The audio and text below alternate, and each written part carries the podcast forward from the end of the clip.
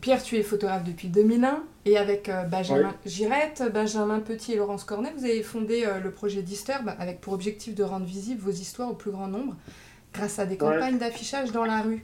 Comment est né ce projet? Ce, projet, ce projet, il est né quand je suis rentré de Centrafrique en 2014.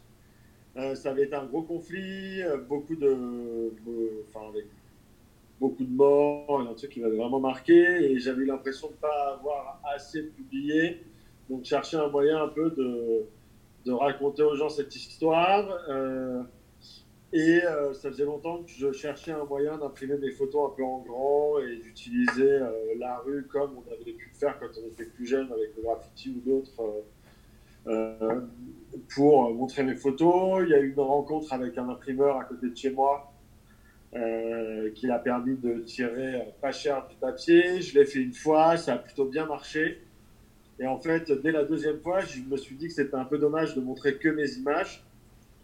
Et du coup, j'ai appelé euh, plein de copains qui aussi revenaient de reportage, qui venaient de rentrer de reportage. Et c'est comme ça qu'on a fait la première curation avec euh, Thibaut Camus, Agnès Derbé, Laurence, Laurence G ou d'autres photographes qui, dès le départ, ont joué le jeu et ont fait confiance en filant leurs images. Euh, on a assez vite euh, développé le truc, c'est-à-dire que très vite, plutôt que de poser juste une image et de taguer entre guillemets une légende à côté, on a mis euh, les légendes sur les, légendes sur l'image pour que les gens dans la rue comprennent ce qu'ils disaient. Puis on a trouvé le nom Disturb, on a créé un logo et après on a commencé un peu à brander tout ça entre guillemets en appelant d'autres photographes, en commençant des curations sur des thématiques plus que sur des news, mais aussi sur des grandes thématiques.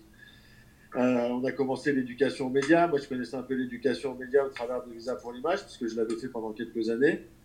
Euh, et, c'est vrai que tout de suite, on s'est dit, bah attends, euh, ça plaît aux jeunes, les jeunes réagissent, ça parle un peu aux gens. Essayons de voir si on ne pourrait pas, pourrait pas proposer quelque chose dans les écoles un peu sur le même principe. Donc, on a commencé à faire des interventions scolaires de deux heures dans les écoles, en collant une photo dans les cours de récréation, en faisant choisir les professeurs les photos avant, en développant des petits kits pédagogiques pour les profs. Et puis, euh, l'un dans l'autre, on a commencé à être approché par euh, des gens comme les Nations Unies ou comme la Magnum Foundation pour créer des curations avec eux sur des thématiques qu'on avait en commun, que ce soit les réfugiés, euh, l'environnement ou, ou plein d'autres choses. Et c'est comme ça qu'on a commencé aussi à développer, du coup, nous, notre média, le média Disturb, donc sur Instagram, mais aussi dans la rue, avec une communauté qui nous suit, des jeunes qui, euh, qui, euh, qui ont accès à nos programmes pédagogiques et qui après deviennent aussi un peu notre audience, et à développer en et à collaborer avec euh, des ONG, des institutions internationales pour pour créer des campagnes à l'échelle mondiale comme on a pu le faire à New York ou comme là on est en train de faire avec le CICR entre Mexico, Paris, Johannesburg et Dubaï. Comment cette nouvelle manière de montrer le photojournalisme a-t-elle été perçue? Au début, pas très bien, puisque les gens ils nous disaient tout ça, qu'on allait donner du photojournalisme gratuit aux gens, ou que machin, mais nous, on a toujours payé tout le monde dès le départ, en fait. Tu vois, nous, on paye 200 euros la photo quand elle est collée sur un mur. Euh, on, peut payer plus, on peut payer jusqu'à 500 quand on fait des collaborations avec des, euh, avec des, euh, avec des partenaires comme les Nations Unies ou le Parlement européen. ces images, ensuite, elles sont utilisées pour des coûts pédagogiques, pour lesquels on paye aussi un petit fee en général. On paye 200 euros là, 150 euros, pardon, ou 200 euros, sais plus, d'intervention aux, aux, photographes qui interviennent pour nous dans les écoles. On en a formé une quinzaine l'année dernière, on va en former encore une quinzaine cette année. ces photographes, c'est vraiment nos ambassadeurs. Comment ça a été pris? Écoute, au début, les gens, je pense qu'ils ont dû se dire bon, euh, encore un truc que Terjman et ses copains font. Euh. au début, les gens nous disaient oui, vous vous mettez en avant, alors que vous vous dites que vous voulez mettre le photojournalisme en avant. Bon, moi, euh, je pense que sur six ans de projet, j'ai dû coller quatre photos à moi. Mm. On a vraiment aujourd'hui développé une nouvelle manière de, de parler de, de, de l'information dans la rue, auprès des jeunes.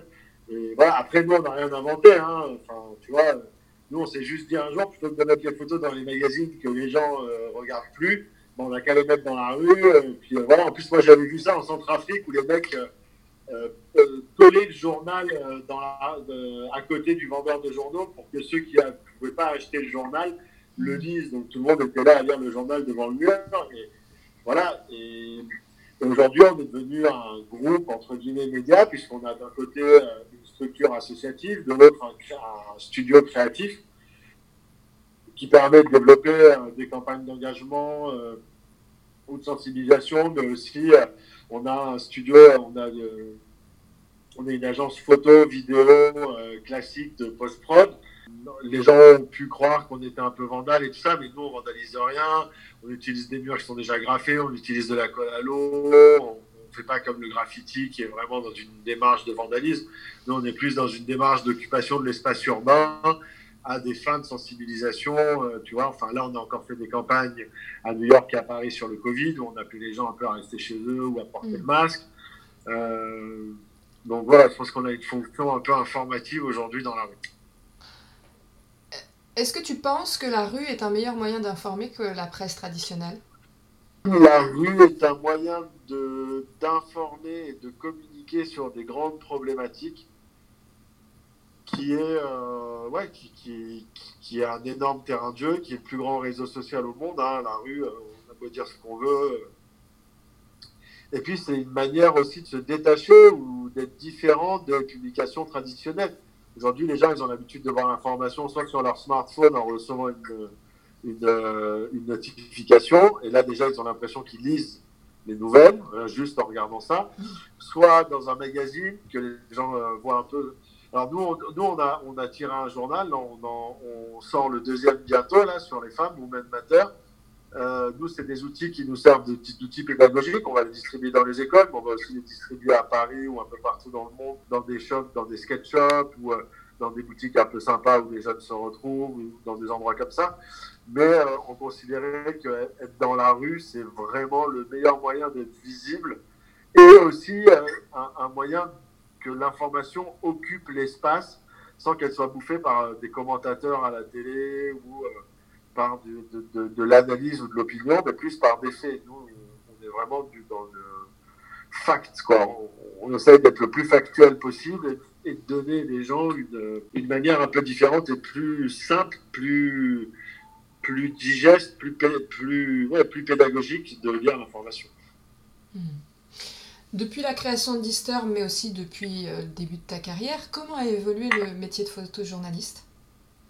Bah, le métier de photojournaliste, il n'a plus rien à voir avec ce que moi j'ai connu quand j'ai commencé à travailler. J'ai commencé à travailler euh, en étant quasiment en stage. Euh, enfin, enfin, je sais même pas si on peut appeler ça un stage. Un jour, j'ai rencontré Jérôme Delay à Jérusalem.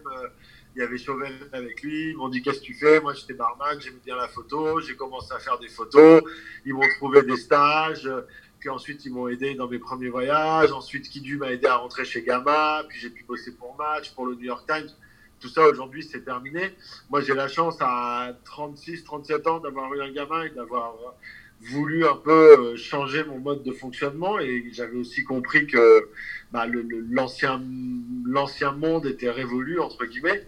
Euh, moi, je pense que l'évolution, elle, est bonne. Il y a de plus en plus de gens qui peuvent montrer ce qu'ils font. Il y a de plus en plus de gens qui sont dans la capacité documenter leur, leur vie. Il y a beaucoup moins besoin d'envoyer des photographes à l'étranger. Euh, la vision aussi de l'étranger quelque part a beaucoup changé euh, sur comment est-ce que tu poses ton regard sur un conflit ou sur une problématique. donc je pense qu'il y avait besoin, il y a besoin de se renouveler, il y a besoin de comprendre qu'aujourd'hui si on est photojournaliste et qu'on n'est pas employé par un journal ou par une agence, ben, il faut avoir un, un, autre revenu stream à côté et, trouver aussi comment montrer ces images et, comment devenir son propre média. Aujourd'hui, avec Instagram, avec Facebook, avec Snapchat, si tu as une audience, euh, aujourd'hui, n'importe qui qui a 30 000 personnes, 30 euh, 000 followers sur, sur Instagram, ben, finalement, il va atteindre plus de, de gens que euh, le tirage papier de Libération qui va être à 25 000 exemplaires par jour.